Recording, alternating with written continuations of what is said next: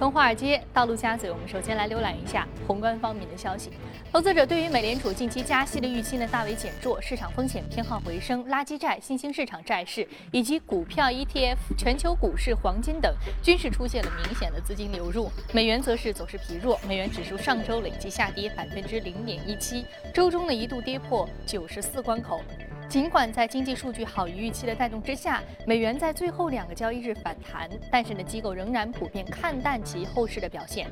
UBS 最新的报告认为，从技术面来看，美元重回大的顶部呢已经是显现了。摩根斯丹利的分析师也呼吁暂时远离美元多头，理由是市场风险偏好回升，新兴市场前景改善可能会引起资金的重新回流。美国股市近期有所回暖，但是呢，首次公开募股的步伐显著放缓，新股上市之后的表现也是不如人意。根据外媒报道，路透社的数据显示，科技公司的 IPO 热潮正在降温，上市后的市值呢大涨的现象已经很少出现了。今年有十二家美国科技公司完成上市，IPO 数量正滑落至近七年以来的最低水平。其中呢，有五家公司的市值已经低于在私营市场的估值，或仅仅是持平，占比高达百分之四十二。视线转向欧洲，本周四，欧洲央行将举行议息会议，市场预期其表态将会非常的鸽派，使得欧元在接下来几周内下跌。瑞信分析师预计，欧洲央行可能会放出扩大 QE 的风声，并在十二月的会议上。再拿出实际行动，瑞银和巴克莱公司呢就预计欧洲央行可能会调降隔夜存款利率，但是暂时还不会扩大 QE 的规模，因为欧洲央行官员曾经说过加码刺激经济的时机还没有到来。不过呢，英国央行则是离加息的时点越来越近了。英国央行货币政策委员会委员福布斯日前表示，他预计呢英国将是提早而并非延后加息。而外界有关于新兴市场经济体放缓的忧虑是过大了。福布斯指出，英国经济依然比较乐观，内需带动的经济成长呢将会持续下去。尽管呢速度会比较的缓慢，因此呢尽管近期市场信心不佳，但是宏观经济面并没有让其调整对于英国的利率预期，仍然认为英国央行可能会较早加息，而并非是较晚加息。分析人士大多数仍然预计英国央行将会在明年第一季度开始加息。美国安永会计师事务所最新公布的一份调查报告称，印度成为了全球最受欢迎的外商投资目的地。报告显示，全球五百多名高管当中有百分之三十二。选择印度作为他们最喜欢的投资目的地，而中国以百分之十五的得票率位居第二，而印度成为了最受欢迎的外商投资目的地。与印度总理穆迪的努力是分不开的。穆迪执政之后提出了“印度制造”的国家战略，并且降低了包括国防业、铁路、电信在内的很多领域的外外国投资限制。好，刚刚浏览完了宏观方面的消息，我们来关注一下上周五三大指数的一个收盘情况。我们看到三大指数呢都是全线上涨。我们来看一下具体的收盘涨幅。道琼斯工业平均指数收盘上涨了百分之零点四三，纳斯达克综合指数上涨百分之零点三四，标普五百指数收盘上涨了百分之零点四六。好，接下来马上关注到的是第一财经驻纽约记者王木在收盘之后给我们发回的报道。周五美股早盘高开，午盘前波动上扬，但是随后转跌。电信和消费者必需品板块领涨，交通和能源板块领跌，生物科技类股再度承压。通用电气第三财季财报利好，排除即将分割的金融业务后，每股盈利二十九美分，受到航空和交通业务的提振，股价上涨百分之四，突破了每股二十九美元，是零八年次贷危机以来最佳。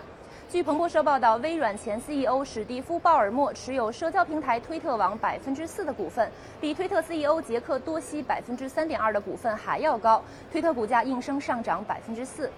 中概股方面，阿里巴巴将以每股二十六点六零美元收购优酷土豆在美上市的全部 ADS 存托股，总价约为五十六亿美元，有望成为中国互联网并购史上的最高金额。并购完成后，优酷土豆将从纽交所退市。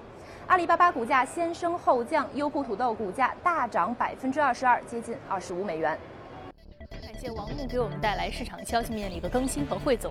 这里是正在播出的《从华尔街到陆家嘴》。刚刚王木也提到了五十六亿美元，阿里收购了优酷土豆。那么在节目的一开始，我们首先来聊一聊这一宗科技界、中国科技互联网界最大的一宗并购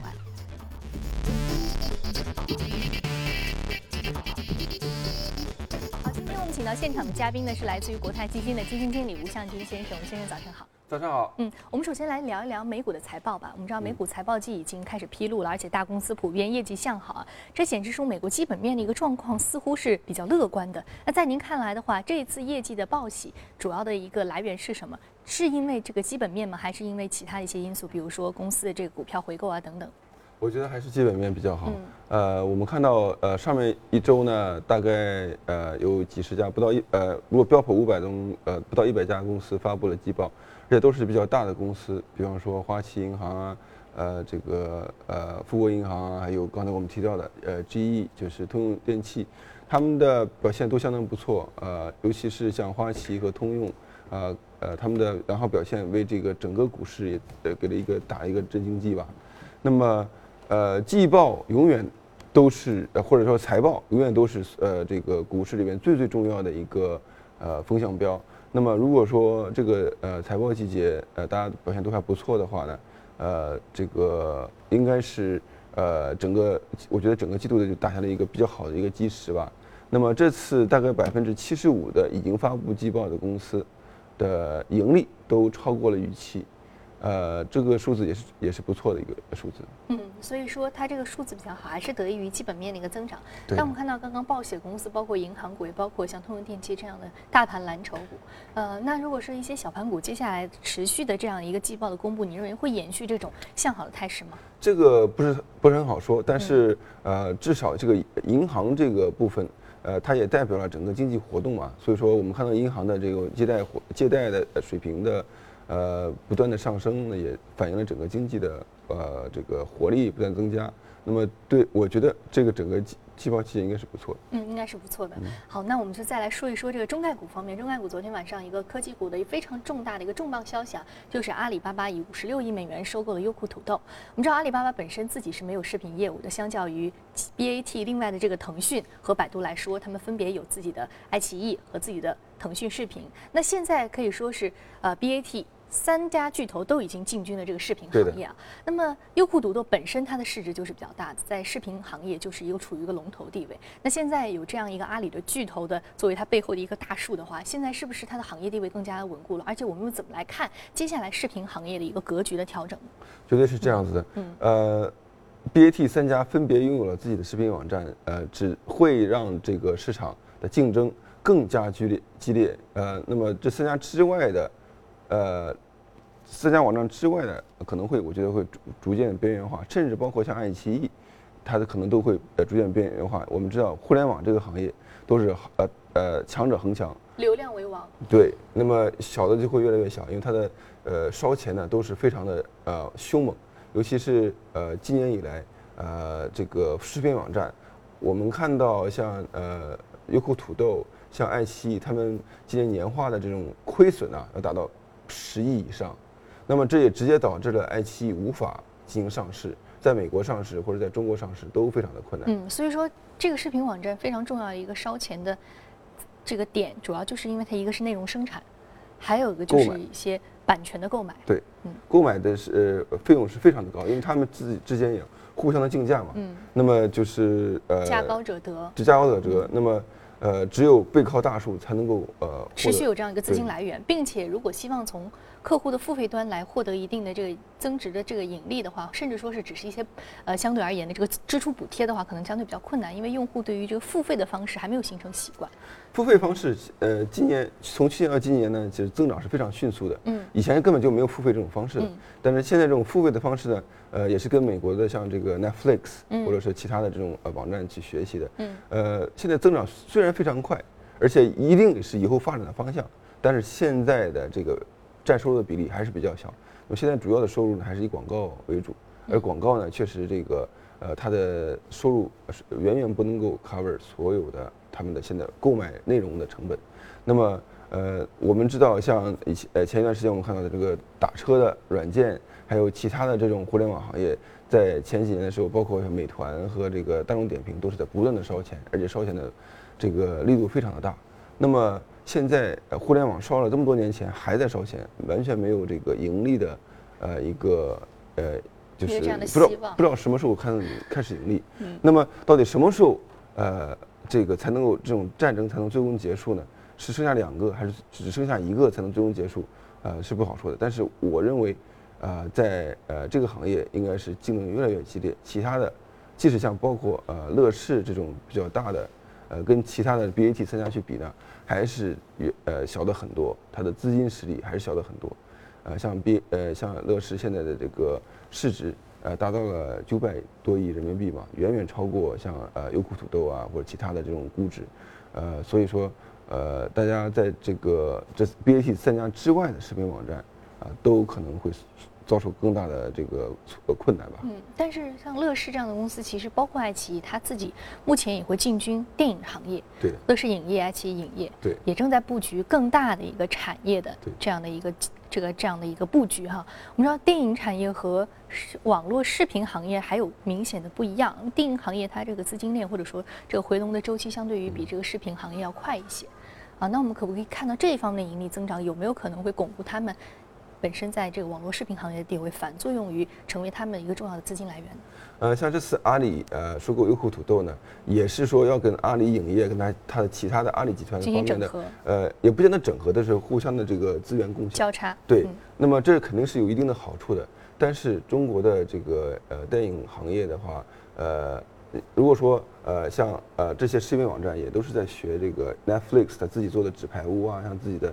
这种呃自由呃这个自由的内容，但是呃这一天我们觉得呃呃他们自由内容会越来越大，但是它自由内容越来越大，并不表明他们自己的 online 这部分呢会越来越强，online 这部分越来越强，一定要使它呃使他们的这个付费这方面呃用户的大规模增长才可以的。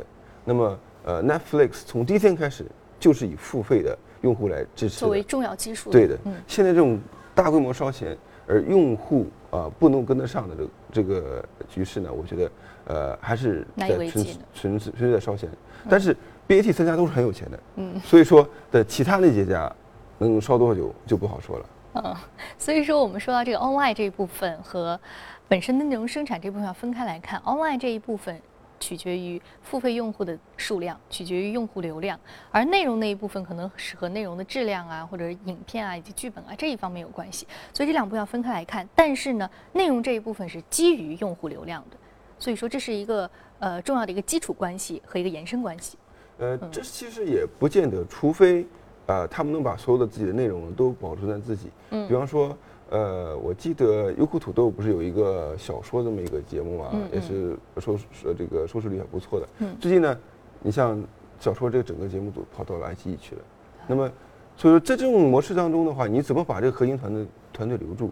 所以说你即使说呃阿里影业它现在做的不错，呃，它怎么把它核心团队留住呢？因为它的价值在它核心团队里边，嗯，而不见得是在它的网站里边，嗯，对，所以这两方面。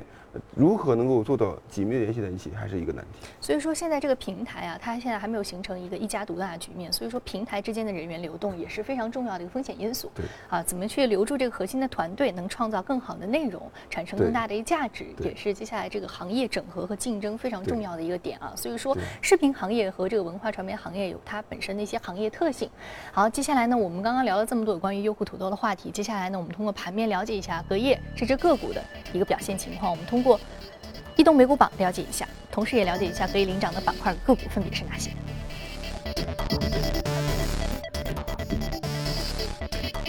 看到健康护理、综合消费，还有这个综合企业消费品、科技技术、金融是领涨的板块。个股方面呢，来自于医疗器械、互联网、医药，还有生物技术的相关的个股是领涨的。优酷土豆互联网视频行业上涨幅度是百分之二十一点九三，达到近乎于。上涨百分之二十二这样一个水平，目前的价格是二十四点九一美元每股啊，确实是昨天的一个上周五的一个非常重要的一个收盘异动榜的一支领先的个股。这里是正在播出的从华尔街到陆家嘴，接下来我们就来一组最新的全球公司资讯。美国曼哈顿一个联邦法院日前呢公布的一份法律文件显示，十多家国际投资银行将支付十八点六亿美元的庭外和解赔偿金，以平息信贷违约互换操纵案诉讼风波。投资者指控这些投行合伙操纵价格，并且限制了市场竞争，导致他们为信贷互换交易支付了不公平的价格。根据明细呢，摩根大通将支付五点九五亿美元的罚款，摩根斯丹利支付二点三亿美元。随着全美航空公司最后一架航班在美国费城降落，有着七十六年历史的全美航空公司也将随之宣告退出历史舞台。从十七号开始，全美航空公司与美国航空公司联手打造的全球最大的航空公司将正式运营。据了解，随着竞争加剧，美国民航业内掀起了合并潮。目前呢，美国民航业主要是由达美航空、西南航空、美联航空四大航空公司主导。数据显示，这四大航空公司占据着美国约百分之八十七的国内航线的市场份额。麦当劳在日本接连爆出食品质量丑闻之后，近日呢打出低价牌，以期挽回消费者的信心。根据报道，麦当劳公司宣布将于当地时间十月二十六号在日本推出多款的低价汉堡套餐，其中最便宜的汉堡呢，仅需要两百日元，约合人民币是十点七元。由于餐饮业竞争激烈，如加如今呢，加之手纹缠身。日本的麦当劳截止今年七月份，已经连续十八个月销量下滑。打车软件 Uber 进入英国伦敦市场以来，一直都招致了伦敦传统的黑色出租车行业的抗议，甚至啊，伦敦交通管理局也不得不出面提请高等法院来裁决 Uber 是否合法。上周末，英国高等法院裁决决定判定 Uber 合法，这给伦敦黑色出租车行业造成了重击。好，刚刚我们在纵览了一下全球公司资讯之后，我们再回到资本市场聊一聊值得关注的板块和个股分别是什么。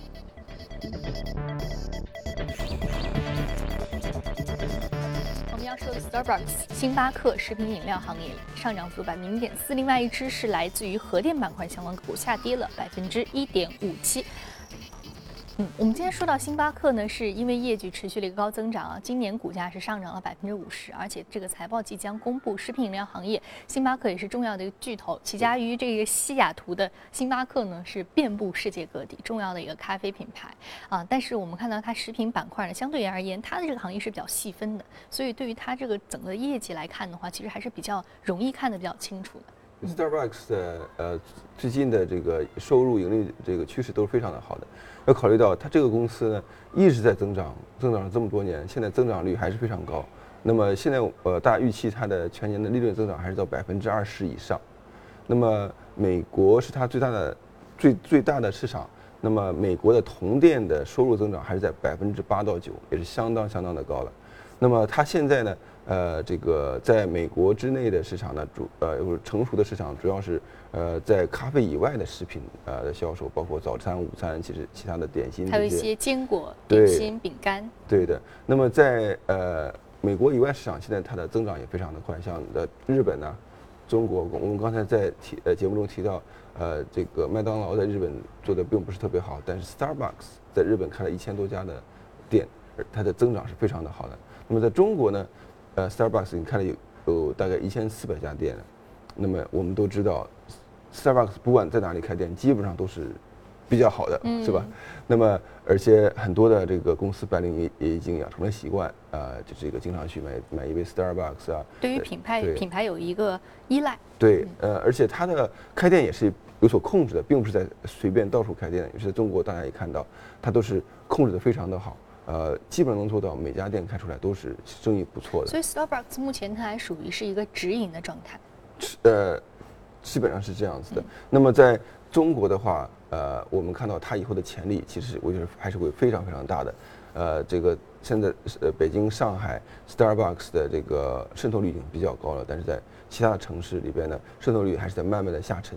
所以说。呃，Starbucks 的这个呃，我觉得前景我还是非常看好。嗯，你指的这个下沉是什么意思？下沉就是从一线城市逐渐的下沉到二线、三四线城市蔓延。对的，嗯，即使在二线城市，其实 Starbucks 的这个覆盖率也是并不是特别的多。嗯，所以说是有很大的一个增长潜力的。对，因为在一线城市，他们对于成本控制、盈利增长，还有对于这个品牌的质量，属于一个直营的模式，所以控制的非常的好。对。那么二三线城市也是一样，不会因为啊地域的不同，它会与这个不一样的一个质量。所以说你很有信心这一点。对，嗯，好，那接下来我们再来看另外一只核电板块的个股。我们看到核电板块的个股呢是下跌了百分之一点几啊，百分之一点四几这样的一个微幅下挫的一个格局啊。为什么今天还要聊一聊核电呢？